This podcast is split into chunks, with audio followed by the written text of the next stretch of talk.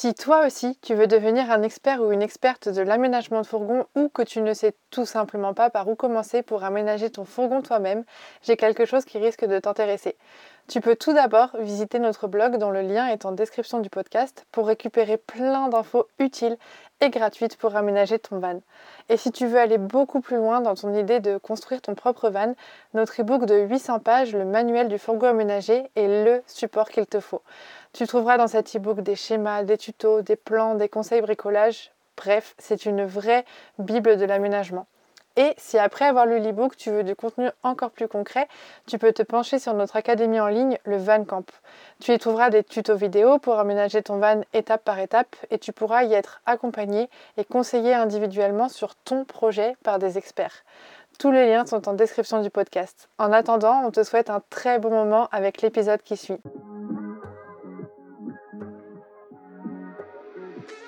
Salut à tous et bienvenue dans le premier podcast consacré 100% à la vie en van. Moi c'est Lucille et je suis là pour vous parler de ce sujet sans tabou, sans rien vous cacher et je vous dis tout.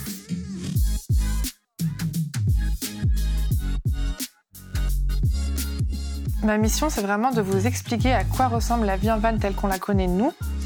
Je vous transmets un peu ce que nous on a vécu pour que vous sachiez dans quoi vous vous lancez et vous donner aussi nos petits tips et nos petits conseils pour vous accompagner.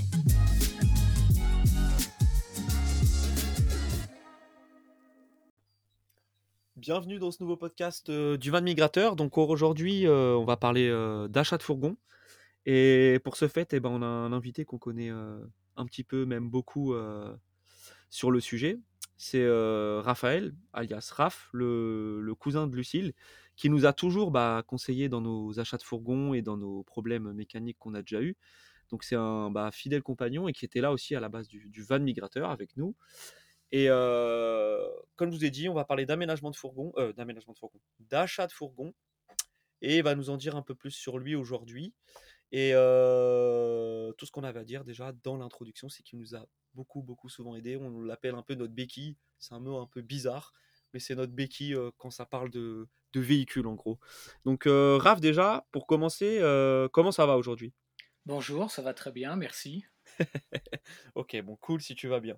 Euh, est-ce que, avant de rentrer dans les questions un peu plus techniques d'achat de fourgon, etc., est-ce que tu peux te présenter et dire bah, pourquoi euh, tu notre, as toujours été notre, notre sauveur en termes d'achat de fourgon et de problèmes mécaniques? Comment c'est venu cette passion en fait? Pourquoi tu es, es calé dans ce sujet? Pourquoi tu es calé là-dedans?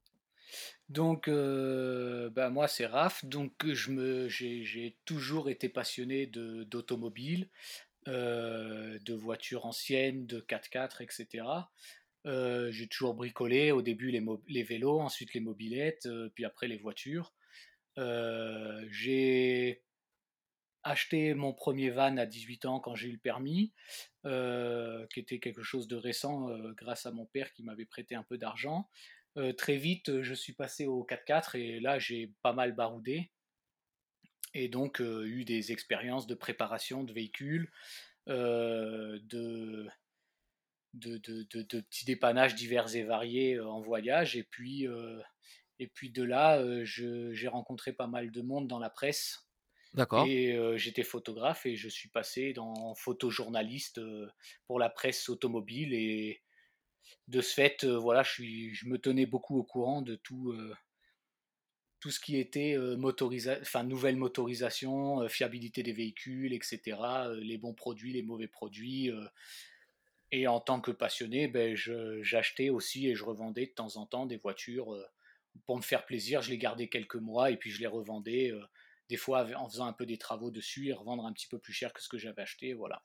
Ok, donc un peu mon parcours. Donc tu as l'aspect théorique et l'aspect pratique. Tu mets les mains dans le cambouis et tu sais aussi réfléchir sur les véhicules. Exactement. Ok. Et avant de rentrer dans le vif du sujet, t'as as, bourlingué où en van et en 4x4 Qu'est-ce que tu as fait comme pays? En van, j'ai vu que je ne l'ai pas gardé longtemps parce que j'ai vite voulu passer au 4x4. J'ai tourné dans la, dans la, France. Par contre, en 4x4, j'ai fait plusieurs fois le tour d'Europe. En allant jusque l'Albanie, la Moldavie, euh, la Serbie, la Roumanie. Euh, je crois que je suis allé sept fois en Roumanie. J'ai fait sept ou huit fois le Maroc. après la Turquie, la Tunisie. l'Espagne, l'Andorre, enfin voilà, un peu tous Ouais, les pays d'Europe, t'as fait des beaux périples. Ouais. Et t'as eu des galères dans le désert, j'imagine. Ben non, ça j'ai de la chance. contrairement à vous, j'ai au niveau mécanique, euh, c'est souvent dépanner un peu les copains, mais moi euh, j'ai eu une seule fois une galère euh, de frein arrière. j'ai récupéré un bout de fil barbelé qui traînait dans un coin et puis je me, j'ai fait un peu le MacGyver dans le, dans le freinage à l'arrière pour repartir jusque, jusqu'à la maison. C'est parce que t'es un réel expert, donc toi tu choisis bien le véhicule ou les éventuelles pannes, tu les repères avant, c'est pour ça que t'as pas de problème peut-être?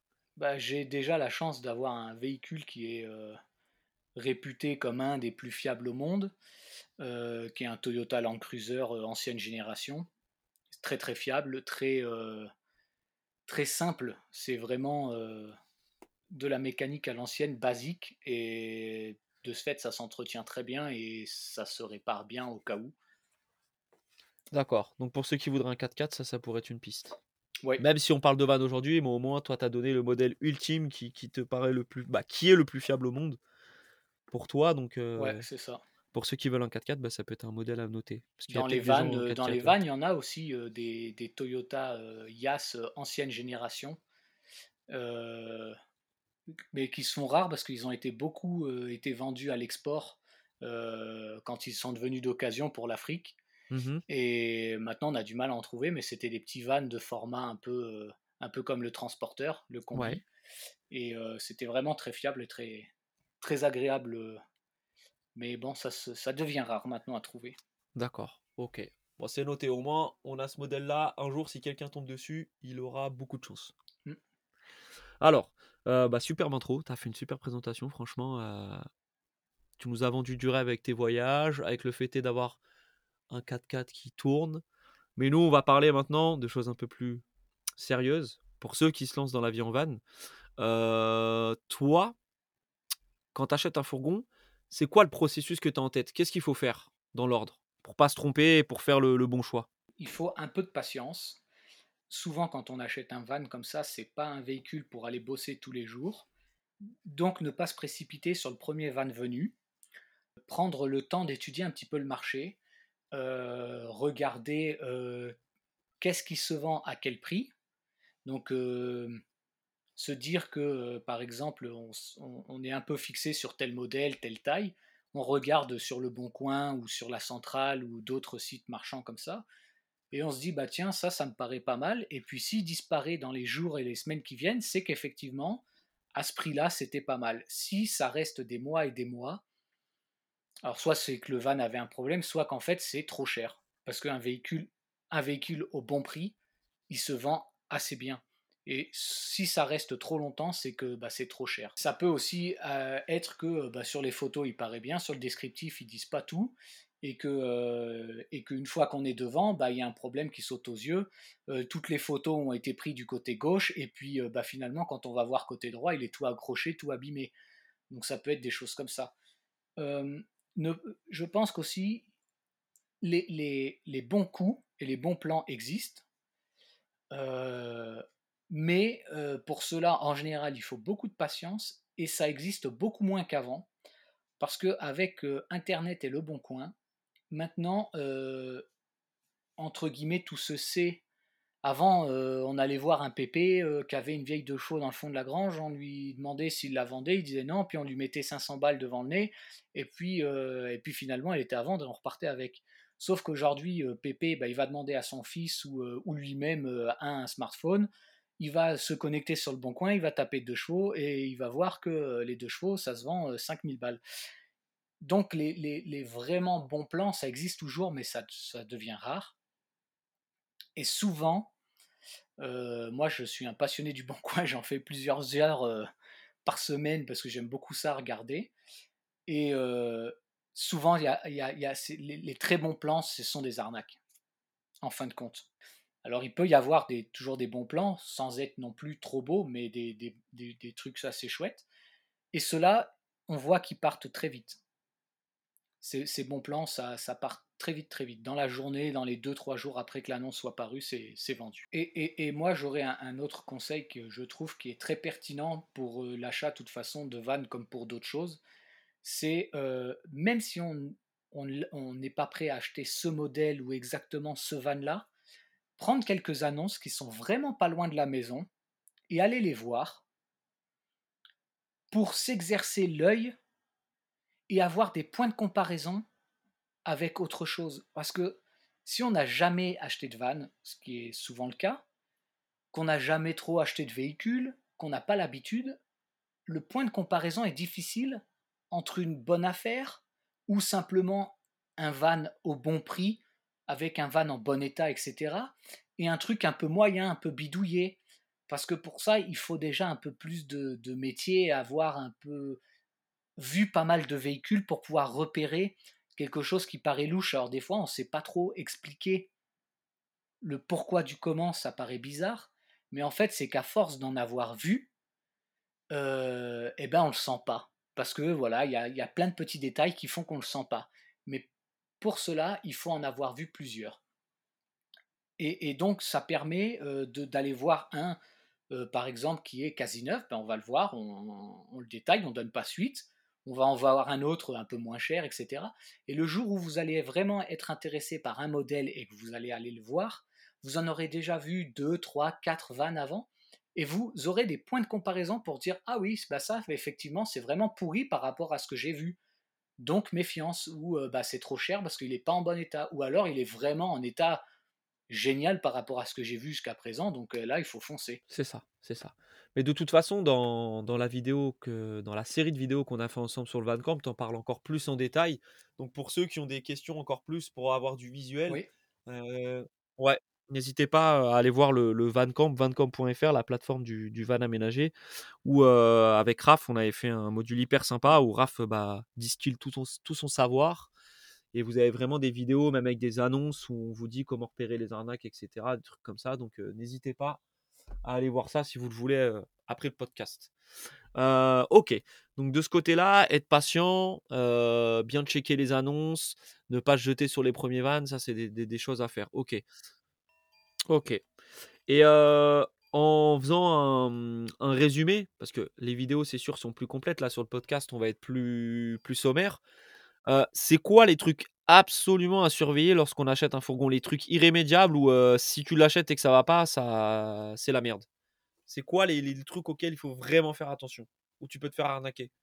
J'aurais déjà tendance à dire moteur boîte donc essayer, alors quand on n'est pas mécanicien ou pas passionné de mécanique, c'est des fois un peu compliqué de déceler les problèmes, mais c'est déjà de, démarrer le véhicule, de regarder si le démarrage à froid il fume pas anormalement, qu'il y a un peu de condensation blanche qui sort du pot d'échappement à froid, c'est normal, mais pas une, fumée trop excessive, pas de fumée noire, pas de fumée bleue que le moteur claque pas anormalement, que la boîte de vitesse soit douce, que l'embrayage soit doux, qu'il ne fasse pas des à quand on débraye doucement, euh, que la boîte ne craque pas, ni à la, montée des vitesses, ni à la descente, euh, que le moteur n'y ait pas des gros sointements ou des grosses fuites d'huile partout.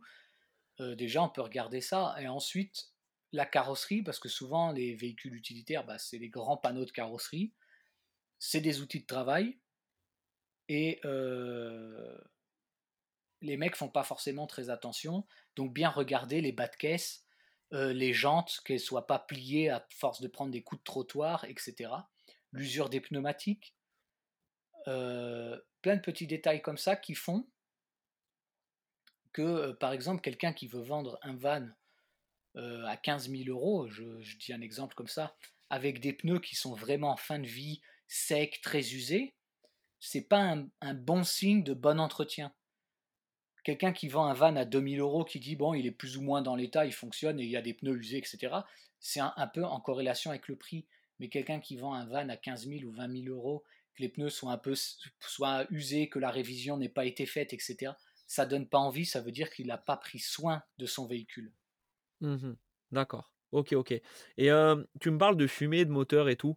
Est-ce que pour toi, c'est mieux d'y aller à deux ou à trois ou d'être tout seul? C'est plus compliqué pour euh, faire les vérifs de fourgon? Parce que, admettons que tu démarres, le temps que tu ailles derrière, que tu ailles voir la fumée et tout, toi, tu, conseilles d'y aller en solo ou d'y aller à plusieurs? Bah, si vous êtes en couple ou que vous avez euh, un bon copain qui s'y connaît un tout petit peu en mécanique ou quoi, c'est parfois mieux d'être deux, mais je pense que tout seul, en étant attentif, on peut, faire les choses. C'est-à-dire que tu, tu, démarres le van, immédiatement après l'avoir démarré, tu vas du côté du pot d'échappement regarder ce qu'il en sort. D'accord. Ou si c'est un échappement qui sort sur le côté, bah, régler simplement le rétroviseur vers le bas pour pouvoir regarder ce qui sort du pot d'échappement pendant qu'on démarre. Ok. Ok, ok. Et alors, à part la carlingue, le moteur, etc., au niveau papier, historique du véhicule, etc., est-ce qu'il faut, faut hésiter aussi à demander, faut pas hésiter à demander au, à l'ancien propriétaire tous les papiers S'il y a des manquements, tu penses que ça, ça peut puer aussi? Alors, pour moi, c'est un véhicule est fiable du moment qu'il est entretenu. Alors des fois, il y a des véhicules qui sortent qui ont des problèmes qui sont pas fiables. Bon, ça c'est pas de chance. Mais un véhicule qui est réputé très fiable, s'il n'est pas entretenu, eh ben, il fera pas 400 000 km. Le point numéro un et le truc le plus important pour moi, c'est l'entretien. Que le véhicule ait été entretenu, qu'ils aient changé les pneus, qu'ils aient fait les révisions, les plaquettes de frein, les disques de frein, etc. Les amortisseurs, les cylindres blocs, que tout ait été changé en temps et en heure. C'est ce qui fait les changements d'huile, les vidanges, que, que ça a été fait en temps et en heure. C'est ce qui fait que le véhicule va pouvoir rouler pendant longtemps en ayant le moins possible de panne, c'est qu'il a été entretenu, que la, personne a été attentif. Et pour ce faire, euh, c'est pas de la personne qui dit ah ben ouais moi je vais vidanger. Oui, quelle preuve vous avez? Si c'est quelqu'un que vous connaissez très bien, que vous savez, euh, vous pouvez lui faire confiance, c'est une chose. Mais en général, on achète à des inconnus ou un garage. Euh, il doit pouvoir vous fournir un carnet d'entretien rempli. des fois, il est perdu le carnet d'entretien. Dans ces cas-là, les factures d'entretien. Euh, si la personne vous dit bah oui mais je les ai pas parce que je les ai perdus, ben, il faut savoir, il faut, ça complique, mais on peut encore demander, dire ah bah oui mais dans quel garage vous avez fait entretenir le véhicule et se rendre ou téléphoner dans ce garage avec la plaque d'immatriculation du van et dire bon ben voilà euh, je suis intéressé par l'achat d'un van, on m'a dit qu'il avait toujours été entretenu chez vous, pourriez-vous me sortir euh, une copie des, des factures d'entretien? Quand on va chez un concessionnaire donc c'est d'une marque euh, Mercedes, Peugeot, Renault, etc. Euh, en général, eux, ils ont tous les trucs enregistrés, ils peuvent vous les sortir à la minute. Et c'est national. Donc euh, que ça soit fait à Marseille ou à Paris, si vous allez à Orléans, ils peuvent, ils peuvent vous donner les. Normalement, ils peuvent vous donner les factures d'entretien pour vous prouver que ça a été fait. D'accord, donc en clair, on peut vérifier si le vendeur ment ou pas. Voilà. Et après, quand c'est fait dans des petits garages des petits garages multimarques, bien, bien sûr, c'est pas, pas national et, euh, et c'est, des fois, c'est un peu plus compliqué à, récupérer parce que la, la personne, euh, s'il est en train de faire des vidanges, ben, il n'est pas derrière l'ordinateur à rechercher dans les archives euh, les factures d'entretien de tel ou tel véhicule. Mais c'est pour ça que c'est important de, de, de, demander ça préalablement. Avant même de se déplacer pour voir le van, c'est déjà vraiment important de demander s'il a entre, s'il a été entretenu et d'avoir qu'on vous apporte les preuves d'entretien. D'accord. Et au niveau, au niveau, on va dire, des papiers, de la carte grise, du certificat de vente, etc., j'utilise peut-être pas les bons termes. Hein. Est-ce qu'il y a des arnaques qui peuvent être établies aussi avec des véhicules qui sont gagés ou volés? Tu as déjà vu des trucs comme ça? Ça arrive Oui, malheureusement, malheureusement, il y a toujours des arnaques dans tout et partout. Donc il est important de demander un certificat de non-gage il y a aussi une chose qui est intéressante en France quand c'est un véhicule qui n'est pas importé, c'est Istovec, c'est un site du gouvernement, et en rentrant quelques informations, on peut avoir l'historique au niveau préfecture, en gros, du van donc ça permet de voir si la personne vous dit ah ouais mais c'est une première main, c'est une première main. Vous allez chez sur Istovec et vous voyez qu'il a été vendu trois fois, c'est que le vendeur n'est pas de bonne foi et c'est un menteur. Euh, ça permet de voir aussi, je crois, si le s'il y a eu des si le véhicule a été gravement accidenté avec une procédure euh, d'expert et tout ça, il me semble que c'est marqué sur Istovec. D'accord, ok, donc ça, ça peut être une sécurité aussi, Istovec. Voilà, euh, il faut bien sûr avoir la carte grise et pas une photocopie de la carte grise pour pouvoir, euh, euh, ne serait-ce que d'appeler son assurance et, dire qu'on veut assurer tel véhicule. à partir de tel jour pour venir le récupérer. Donc il faut que la personne puisse vous présenter la, vraie carte grise et à son nom, pas au nom d'un copain, parce que c'est le propriétaire du véhicule qui vend le véhicule, ou alors il doit avoir une procuration en bonne et due forme de fait. C'est voilà. Alors le plus simple pour tout ce qui est papier, bah, c'est d'acheter un professionnel. ou là, quand on achète un professionnel, dans 99% des cas, c'est lui qui va faire toutes les démarches au niveau de la préfecture pour vous euh, faire faire la carte grise à votre nom. Et l'avantage aussi, c'est qu'un professionnel, euh, contractuellement, c'est une obligation, quand il vend un véhicule, il doit le vendre avec une garantie minimum de 3 mois. Et ça peut aller jusqu'à 24 mois de garantie, sur, même sur des véhicules d'occasion, mais c'est minimum 3 mois. Et sur des choses un peu récentes, en général, ils, font facilement 6 mois de garantie. Et de là, j'ai deux questions qui me viennent aussi, moi. Euh, toi, t'achèterais plus. Alors, la question, elle est un peu, un peu difficile, mais toi, tu as plus confiance au pro ou au particulier quand même, si tu devais acheter un van? C'est un peu le. Si on veut jouer, entre guillemets, et faire. Euh, prendre le risque de faire une très bonne affaire, donc d'acheter moins cher, ça sera jamais chez un pro. Parce que ben, un pro, il est là pour mmh gagner de l'argent. Et euh, il connaît exactement la cote et quel véhicule se vend à quel prix. Donc le prix chez un pro, en général, il est au prix, voire un peu plus cher que les prix des particuliers, parce que lui engage souvent une révision complète du van avant de le vendre avec plusieurs points de contrôle pour être sûr que ce qu'il vend, ce soit pas, euh, ne pas être embêté. Il engage une garantie de trois mois et souvent ils ont fait des, frais tels que les pneus, etc. Et si c'est pas le cas, si quand vous allez voir un van chez un pro, les pneus sont usés, vous pouvez tout à fait et légitimement négocier alors un peu le prix, mais surtout la remise en état complète du van, donc dire bah vous me changez les quatre pneus avant que je le récupère, vous me faites la vidange, vous me faites la distribution avant que je le récupère, que le van soit absolument dans un état parfait quand je le récupère, ou, ou refaire un petit problème de carrosserie, euh, voilà, des choses comme ça. Faut pas hésiter chez un pro à le négocier. Chez un particulier, on peut essayer de négocier comme ça des réparations, mais c'est plus compliqué. En général, on va négocier en disant bon ben, je vous le prends 500 euros moins cher parce qu'il y a les quatre pneus à changer, etc. Mais on prend, acheter un particulier, on prend forcément un risque parce qu'il n'y a pas de garantie, on ne peut pas se retourner. Enfin, on peut pour vice caché, etc., mais on rentre dans des procédures qui sont euh, longues et compliquées. Alors que chez un professionnel, euh, si on se rend compte dans les semaines qui viennent du problème, euh, il a une garantie. Enfin voilà, c'est beaucoup plus simple à faire jouer une garantie. Et le pro, il peut après, il peut refuser en disant ouais, mais moi j'ai plein de monde sur le van vous n'êtes pas le premier, etc. Donc il, peut mentir en disant que même s'il n'a pas de client derrière, qu'il ne veut pas le faire parce qu'il y a des gens qui l'achètent au prix sans les modifications, non? Ah, mais un pro, il peut toujours vous dire qu'il a plein de clients derrière pour essayer de ne pas faire baisser le prix ou pas faire les réparations. Ben, dans ces cas-là, tant pis. Et puis vous lui dites, bah, tant mieux pour vous, vendez-le à un autre. Et puis si vraiment il a du monde derrière, bon, bah, il, vous, il, il en restera là. Puis si c'était du bluff, bah, il va vous dire non, mais éventuellement, je peux vous changer deux pneus sur quatre ou machin, et on, relance. il y a un jeu de négociation euh, qui est toujours présent. Ouais. Oui, oui, oui, faut et surtout avec un professionnel, euh, il ne faut, faut vraiment pas hésiter à faire des négociations. Alors, un petit peu d'argent, ou si le truc, enfin si le van il est vraiment en très bon état, qu'il n'y a rien à faire dessus, on peut justement négocier un peu d'argent en moins pour essayer de voir se faire payer la carte grise, par exemple, des, petites choses comme ça.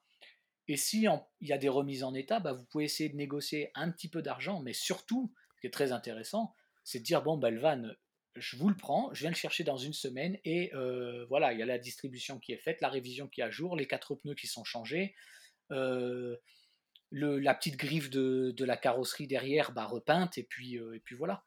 Je pense que c'est très intéressant de pouvoir repartir dans ce cas-là sur un van qui n'était pas aménagé et se dire bon ben voilà le van au moins il n'est pas aménagé, je viens de l'acheter mais il est en parfait état, il a été tout révisé avant que je l'achète, j'ai plus qu'à l'aménager et à partir en profiter. Et l'autre question qui me vient en parallèle par rapport à ça, conseil ou accompagnement ou si on est un petit peu perdu, T'en penses quoi, toi, des il y a des sortes d'experts ou de mandataires que tu peux envoyer pour toi aller, visiter des vannes, par exemple, si c'est à l'autre bout de la France ou même les avoir avec toi, quand tu veux acheter? Ça, tu trouves que ça peut être une bonne solution, toi? Quand on est, quand on ne connaît pas du tout en mécanique ou qu'on va acheter quelque chose, un van par exemple qui est déjà aménagé, heu, de très haut de gamme qui coûte 80 ou 100 000 €, heu, je pense que c'est une très bonne idée. Sauf quand il est vendu par un pro, mais si c'est quelque chose comme ça qui est vendu par un particulier qui, qui coûte très cher ou alors qu'on n'y connaît rien et qu'on a envie d'avoir une petite garantie, euh, je pense que c'est une bonne idée de s'entourer d'un professionnel qui va vous accompagner, qui lui va pouvoir déceler les éventuels problèmes, parce que c'est un professionnel, il a l'habitude de voir plein de vannes, il a l'habitude de voir plein de véhicules, de poser les bonnes questions et de vous accompagner. Et euh, même souvent, ces cabinets d'expertise, euh, quand on les engage, euh, donnent droit à une petite garantie derrière sur le, sur le D'accord, véhicule. eux, ils se portent garant de rajouter une garantie, heu, parce que c'est sur leur conseil qu'on a acheté le fourgon. Voilà, exactement. Alors, je ne connais pas les tenants, les aboutissants, etc., mais je sais que ça existe et je sais qu'il peut y avoir une garantie. Alors, peut-être que c'est limité sur des véhicules très restants, qui ont moins de temps de kilomètres, etc. Je ne connais pas les, les termes des contrats, mais euh, je sais que ça existe. OK, OK. Hem et toi, est-ce que tu as déjà vu des trucs aberrants? Par exemple, on va parler de ton exemple, que ça soit sur voiture ou van, hein, c'est la même chose. Des trucs aberrants, des couleuvres que certains vendeurs ont voulu te cacher et que les gens pourraient peut-être pas déceler tout seuls. Tu as déjà vu des trucs, vraiment ab? Bon, alors c'est une anecdote qui n'est pas drôle du tout pour, euh, pour l'acheteur. Euh, moi, je travaillais dans un garage, euh, on restaurait des, des vieux Cruiser, donc des, des 4x4, et euh, il y avait une personne qui vendait exactement le même modèle que le mien, et il était absolument magnifique. Peinture neuve, kit de Réos, préparation tout terrain, voyage complète avec la galerie, des gros pneus, des suspensions neuves. Il avait absolument tout de fait. Sauf que ce véhicule, on l'a revu euh, quelques mois plus tard quand il avait été vendu. Il avait été vendu très très cher. Et euh, la personne qui l'avait acheté voulait faire une simple révision. Donc on a fait une révision. Au niveau mécanique, tout allait bien. On a, révisé. Il était en très bon état. Euh, cette personne habitait à la montagne et puis il a passé euh, un hiver à la montagne avec. Et il y a de la rouille qui est ressorti partout sur les bas de, sur les bas de caisse, sur le tour des ailes du, du 4x4 qui avait été repeint. Et il a été voir un carrossier. Et en fait, le véhicule avait été pourri de rouille à la base. Ils avaient mastiqué par-dessus la rouille.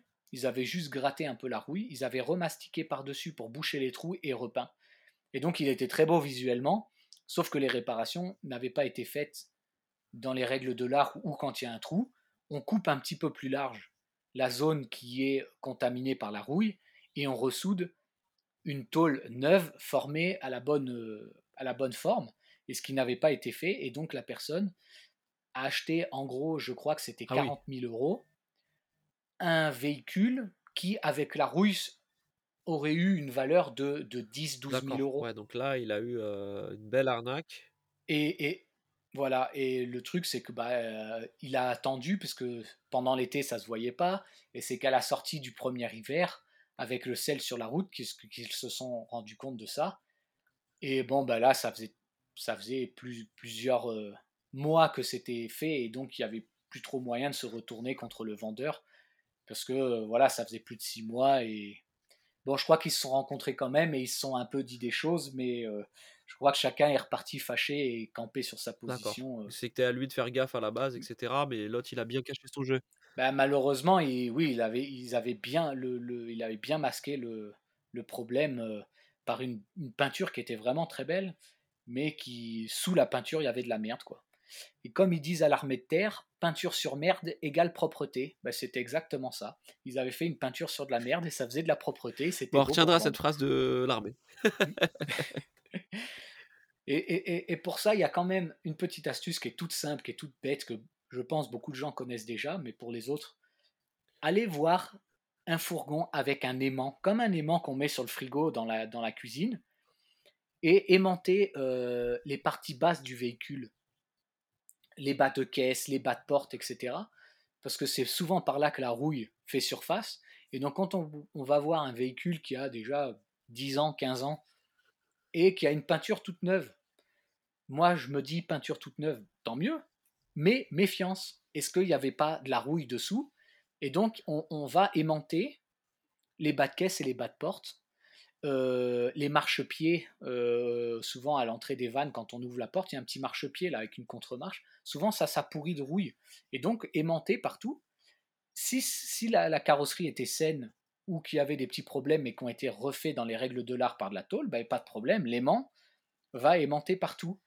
Et euh, si ça a été bouché au mastic ou à la mousse expansive, et enfin voilà, comme comme euh, des réparations de n'importe quoi, l'aimant n'aimantera pas et donc dans ces cas-là, on arrête immédiatement la visite et on s'en va, c'est pas la peine de bah, continuer. D'ailleurs, ce tips fonctionne parce que c'est vrai que dans la vidéo du Vancorp dont on parlait au début euh, sur le module euh, achat du fourgon, tu, tu l'avais testé sur le mien sur le Ford Transit et l'aimant fonctionnait, donc on avait de la chance. Donc ce tips, si vous voulez vraiment le voir en vrai, bah il y a une vidéo aussi, hein, si vous comprenez pas bad case où il faut le mettre, etc. Raph, il fait une superbe démonstration, bah sur la plateforme vancamp.fr.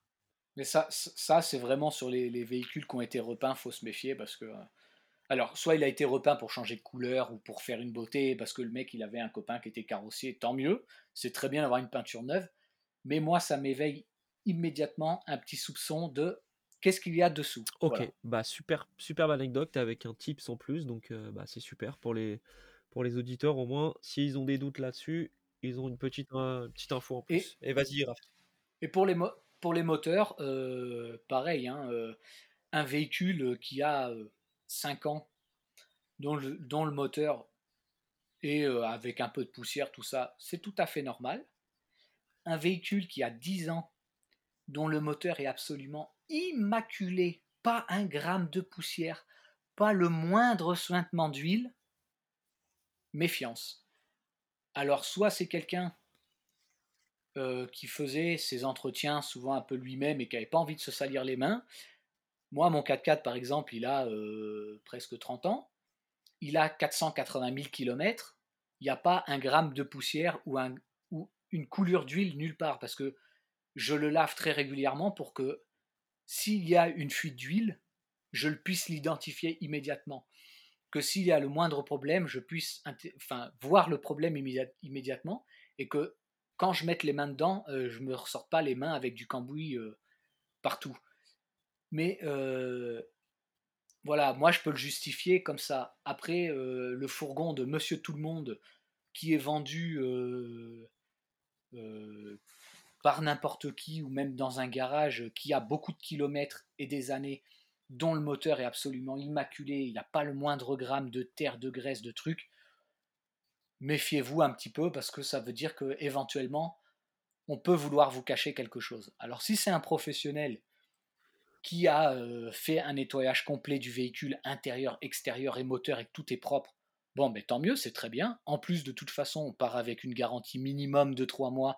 Donc s'il y avait une grosse fuite ou même une petite fuite, en 3 mois, on s'en apercevrait immédiatement, on pourrait retourner au garage et euh, faire réclamation d'un changement de joint pour que la fuite cesse. Ok. Mais c'est comme voilà une carrosserie trop propre sur un véhicule un peu ancien ou un moteur trop propre sur un véhicule un peu ancien. Faut pas penser immédiatement que c'est une arnaque, mais il faut se méfier un petit peu et se dire que on va regarder un petit peu attentivement, euh, un peu plus attentivement pourquoi c'est tout trop propre, trop beau. Ok. Voilà. Ok, ok. Alors si la personne dit, vous, euh, bah, j'ai fait des, réparations, j'ai changé le turbo, j'ai changé le joint du collecteur d'admission d'échappement, le joint de culasse, le joint de machin, et donc le moteur a été nettoyé par la même occasion, très bien. Au moins il y a une explication de pourquoi c'est dans cet état-là. D'accord. Et après, un véhicule de 10-15 ans dont le moteur est plein de poussière et gras, c'est tout à fait normal. Il ne faut pas que ça soit à ce que l'huile coule par terre, ça ce n'est pas normal. Mais des suintements, c'est-à-dire que euh, le bloc soit légèrement gras et qu'il y ait de la poussière collée dessus, pas de panique, c'est normal. D'accord. Et eh ben au moins on y voit plus clair au niveau du moteur assis avec tes, tes, conseils. Mmh. et que bah, selon la vieillesse du véhicule ou selon la maniaquerie du, de l'éventuel vendeur, ça peut varier, mais quelque chose Mmh. d'un peu vieux, trop propre, et si on voit que le reste n'est pas trop trop propre autour, c'est, vraiment peut-être ouais, une cachotterie entre guillemets. Voilà. Et comme pour les intérieurs, un intérieur de van euh, dont la personne vous dit qu'il a 50 000 km par exemple, qu'il n'a fait que de l'autoroute, donc ça veut dire qu'il a fait que des grands trajets. L'intérieur doit être très propre. Euh, le siège conducteur, notamment, souvent, l'assise au niveau extérieur est déchirée. Parce que quand on descend, on se laisse glisser comme sur un toboggan du siège. Et donc l'extérieur de l'assise est souvent déchiré. Un véhicule qui a 20 000 km, dont l'assise est déchirée, et que la personne vous dit qu'il a fait que de l'autoroute, ce n'est pas normal. Si le véhicule a 20 000 km et que la personne vous dit bah oui, c'était un véhicule de messagerie, de livraison, ça veut dire que euh, la personne est sortie et remontée 50, 100 fois par jour dans la voiture, enfin dans le van, et remontée, redescendu, remonté, redescendu, ce qui a provoqué l'usure extérieure de l'assise. Mais dans ce cas-là, il faut que tout le reste du, de l'intérieur, les boutons, le tableau de bord, le, pommeau de boîte de vitesse, le volant soit en très bon état et en corrélation avec le kilométrage. Ok. Un véhicule de 200 000 km où tout est un, tout petit peu usé normalement et que l'assise du siège soit usée, c'est pas anormal. Un véhicule qui a 50 000 km et l'intérieur est ravagé, bah, ça peut être par exemple un fourgon qui appartenait un maçon, parce qu'en général, les maçons, par leur métier, euh, ont du ciment et de, la, et de la terre, de la poussière plein les vêtements, ont les mains et la peau des mains qui est calleuse, parce qu'ils ont touché du ciment, etc. Et ça use les volants, ça use les pommeaux de boîte de vitesse, etc. Donc c'est normal. Mais ça vous permet de déceler un discours qui ne va qui n'est pas normal et qui n'est pas en adéquation avec l'état du véhicule. Voilà. Et bah, mmh, ça m'emmène sur les, des questions un peu plus fermées que je vais te poser pour, pour aller sur la fin du podcast. par exemple, là, tu parles de métier. Est-ce que, selon la vie qu'a eu le van avant, est-ce que s'il y a des métiers qui sont associés au van, il y, a des, il y a des modèles que tu déconseilles d'acheter? Par exemple, des gens qui ont été maçons ou menuisiers ou plaquistes. Est-ce que tu déconseilles d'acheter des vannes qui ont eu affaire à ce genre de propriétaire et plus partir sur des vannes qui ont servi à des transports, on va dire, plus soft ou on s'en fout, on peut quand même partir sur des, des vannes où la mule a été chargée? Ça reste du véhicule utilitaire qui ont été conçus pour être chargé et pour rouler chargé. Alors, bien évidemment, un maçon qui aura surchargé son véhicule et pas entretenu son véhicule, bah, ça sera une moins bonne affaire que euh, quelqu'un qui transporte euh, des oreillers en plumes et qui fait euh, des Paris-Marseille en ayant toujours respecté mmh les entretiens. Mais pour autant, un maçon qui a utilisé son van normalement, qui l'a entretenu normalement, il n'y a pas de problème.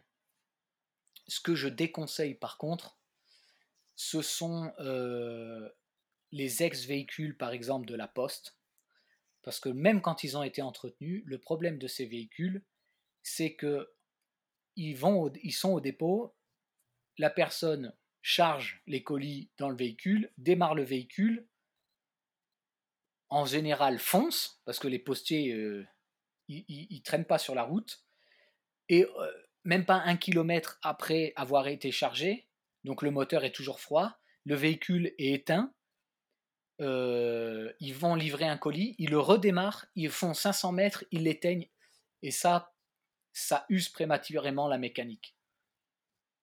Donc ça, je déconseille, et de la même façon que la poste, tout ce qui est euh, véhicule de livraison, euh, genre livraison Amazon, petit livraison de colis en ville, etc.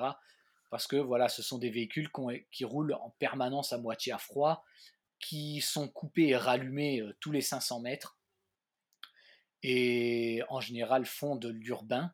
Donc des coups d'embrayage tous les 100 mètres parce qu'il y a un stop, un feu rouge, un arrêt chez un client et ça redémarre et de nouveau un stop et on le coupe et on redémarre, etc. Et c'est des véhicules qui ont été très sollicités et, euh, et du coup la mécanique a eu une usure prématurée. Faut mieux acheter le voilà le fourgon du plombier, euh, du maçon, du plaquiste ou même du peintre, du moment qu'il a été bien entretenu, bien traité. Euh, il y, aura moins de problèmes que du véhicule de, livraison comme ça, courte distance. C'est vraiment terrible. Alors que, à l'inverse, hein, de la livraison, euh, un véhicule qui a servi à faire de du colis et de la livraison au niveau régional euh, ou au niveau national, euh, voire européen, ça, c'est pas de problème. En général, bon, ils ont été chargés, hein, mais c'est fait pour ça. Mais ce sont des véhicules qui ont roulé parce qu'ils sont partis, ils ont fait au moins au moins 20 km avant d'être arrêté, de repartir à un autre point de livraison ou de, ou de chargement et euh, ils ont roulé. Et là, les véhicules diesel, c'est fait pour rouler, c'est pas fait pour rester en ville à être coupé tous les 500 mètres. Voilà. Ça en plus, ça les encrasse, ça emmène tout un, tas d'usures et de problèmes. Et ça m'emmène sur une autre question, tout ce qui est ancien véhicule de gendarmerie, pompiers ou euh, municipalité, tu vois, avec le transport d'enfants ou de personnes handicapées et tout ça, ça peut être des modèles aussi intéressants ou pas? J'aurais tendance à dire que, euh, alors les véhicules, par exemple, euh, de pompiers, mais de réserve, parce que les pompiers vendent leurs véhicules euh, d'intervention. Alors cela, moi j'ai toujours un peu de mal parce que bah, c'est pareil, hein, ils sont garés, arrêtés dans la, dans la, pardon, dans, dans la caserne. Dans la caserne, exactement. Ils sont arrêtés dans la caserne l'alarme sonne pour une intervention, ils récupèrent le papier de l'intervention pour savoir où est-ce qu'ils vont, ils sautent dans le van, ils démarrent et ils partent à fond. Et euh, ce, qui, ce qui emmène une usure prématurée, puisque un véhicule, il faut que le moteur soit chaud avant de taper dedans. Donc on doit rouler doucement, normalement, sans lui taper dedans, jusqu'à ce qu'il soit chaud, avant de le vraiment solliciter son moteur. Et là, les pompiers, du coup, ils ne le font pas du tout. Euh, ni les pompiers, ni le SAMU, ni la police, ni la gendarmerie. Donc ces véhicules, en général, je les déconseille, même s'ils ont été entretenus, parce que tous ces véhicules ont des, carnets d'entretien et des contrats d'entretien, donc euh, ils sont entretenus, mais ils ont vraiment été sollicités. A contrario, par contre, il y a chez les pompiers des véhicules de réserve. On voit des véhicules de 20 ans euh, qui ont 20 000 km, par exemple, ou des fois moins, c'est en fait des véhicules qui n'ont jamais roulé en intervention et c'est des véhicules de réserve. Alors ceux-là, ben, on prend moins de risques parce que le, moteur il n'a pas été sollicité. Par contre, il y a un, il faut s'attendre, pardon, avoir euh, des joints et des choses comme ça à changer parce que le véhicule, un véhicule qui ne roule pas s'use, s'abîme. Un véhicule c'est fait pour rouler et de ce fait, un véhicule qui roule pas, bah, les, les joints sèchent les joints papier, les mmh joints, etc. Et tout ce qui est aussi caoutchouc, plastique, enfin pas, pas plastique, mais tout ce qui est caoutchouc, euh, les durites par exemple, le moteur, euh, les, euh, les, durites de frein, et tout ce qui est joint spi, donc c'est des lèvres en, ce sont des lèvres en caoutchouc et, et, ça, ça s'use par le temps parce que ça finit par sécher. Mais par exemple, on est intéressé par, euh, je ne sais pas, un Renault Trafic euh, première génération parce qu'il n'y avait pas d'électronique, on souhaite partir avec ça en se disant ah c'est chouette, ça je fais une bonne révision, euh, puis je suis pas embêté avec l'électronique, j'ai envie de ça. Et on trouve un véhicule justement de réserve de pompiers qui a 20 000 km d'origine, ça peut être intéressant, en sachant par contre, en ayant conscience que derrière, on peut avoir un certain nombre d'opérations qui ne sont pas forcément onéreuses, mais pour remettre en état, changer les flexibles de frein, euh, changer des joints spi, changer des joints, parce que voilà, le, véhicule est resté trop longtemps sans rouler et les joints ont séché, mais ça peut être intéressant. D'accord. Parce qu'ils n'ont pas été matraqués en sortant de la caserne euh, à fond les ballons pour aller sur intervention. Ok, donc il y a un tri à faire, mais ça peut être quelque chose d'intéressant de ce côté-là. Ok. Et bah merci pour toutes ces infos. Avec plaisir. Parce que ça fait, ça fait pas mal d'infos à ingurgiter pour les, pour les futurs potentiels acheteurs de vannes. Donc on, on sait que c'est des termes techniques, qu'en plus on est à l'oral, donc on va pas essayer de trop s'étaler. On va terminer Mmh. là-dessus. Mais avant de terminer, j'ai une question. Est-ce que toi, tu as un conseil ultime pour quelqu'un qui, qui connaît rien du tout, un conseil, un truc à suivre euh, pour qu'il se rate pas dans son achat de fourgon? Un conseil vraiment euh, le plus important. Est-ce que tu as un truc en tête? Je pense que avant de, de- de se lancer dans l'achat, c'est déjà de bien cerner ses besoins et son cahier des charges pour ne pas se tromper sur la taille du van qu'on va acheter, sur le moteur, sur tout ça. C'est vraiment déjà d'identifier ses besoins parce que selon les voyages qu'on va, va prévoir, on va pas utiliser du tout de la même façon un van selon les utilisations, les voyages, euh, etc. Quelqu'un qui euh, va partir que sur des week-ends, par exemple, euh, il aura besoin. Alors quelqu'un qui va partir que sur des week-ends est plutôt euh, un peu loin de chez lui. Il va lui falloir un van capable de prendre l'autoroute. Par exemple, quelqu'un qui habite en région parisienne et qui veut aller tous les week-ends à Osgore faire du surf en van, il va lui falloir un van qui peut, le vendredi soir, être chargé, prendre l'autoroute et rouler sur l'autoroute à 130 pendant 700 km jusqu'à arriver à Osgore, dormir à Osgore et le lendemain matin euh, pouvoir faire du surf. Et le dimanche soir, retour euh, dans la région parisienne, pareil, 130 au régulateur sur l'autoroute. Mhm. Mais quelqu'un qui dit oui, bah moi, euh, je prends ma retraite ou je me prends une année sabbatique, je veux voyager à travers l'Europe, je vais voyager très cool, je vais pas prendre l'autoroute. Bon, alors dans ces cas-là, il n'y a peut-être pas besoin de régulateur de vitesse, il n'y a peut-être pas besoin d'avoir un moteur puissant qui permet de rouler très vite. Euh, mais à contrario, la même personne qui dit bah ouais, moi je suis à la retraite, mais ma passion c'est la montagne, donc je ne vais que en zone de montagne.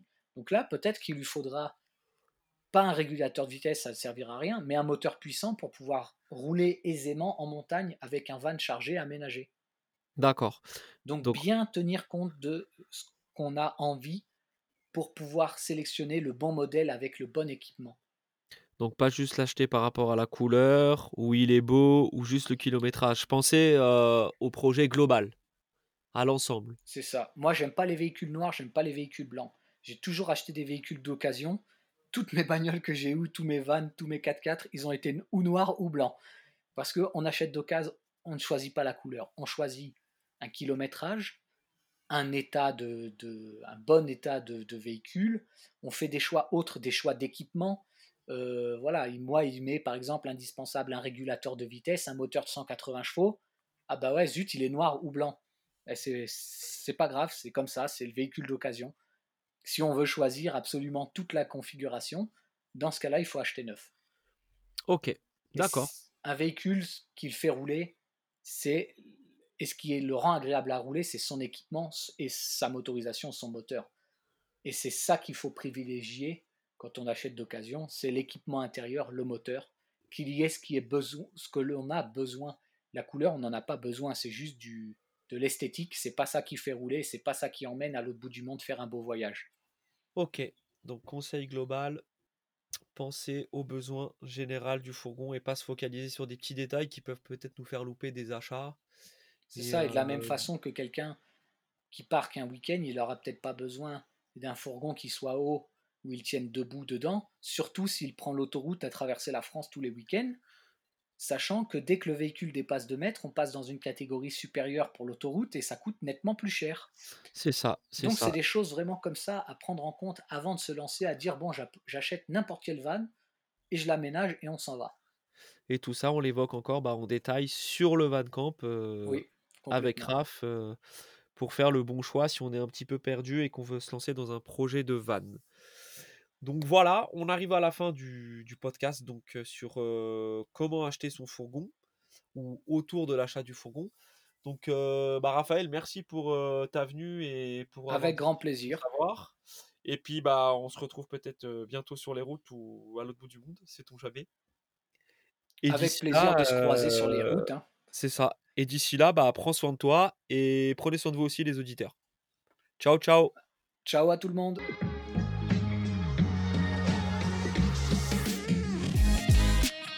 Et Et voilà, j'espère sincèrement que cet épisode vous aura plu.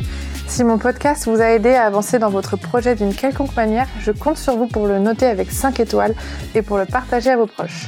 C'est vraiment la meilleure manière de soutenir mon travail. Si vous voulez en savoir plus sur l'aménagement, l'homologation ou tout autre sujet qui touche au van aménagé, vous pouvez me retrouver tout de suite sur mon compte Instagram levanmigrateur tout attaché ou sur le blog www.levanmigrateur.com. À tout de suite